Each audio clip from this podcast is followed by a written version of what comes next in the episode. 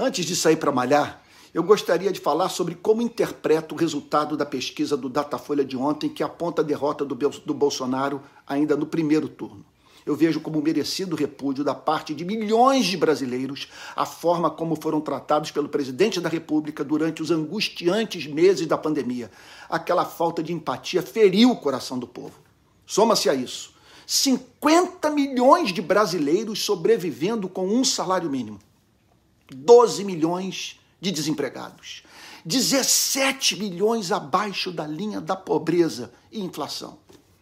Impressionante é pensar na cabeça de algumas pessoas que, em nome de Cristo, sonharam com um estranho avivamento espiritual, caracterizado por policiais matando a rodo, recordes de venda de munição, fuzil e pistola, fim dos projetos de seguridade social e aparelhamento do Congresso Nacional, da PGR, do STF, das Forças Armadas, das polícias e da própria igreja.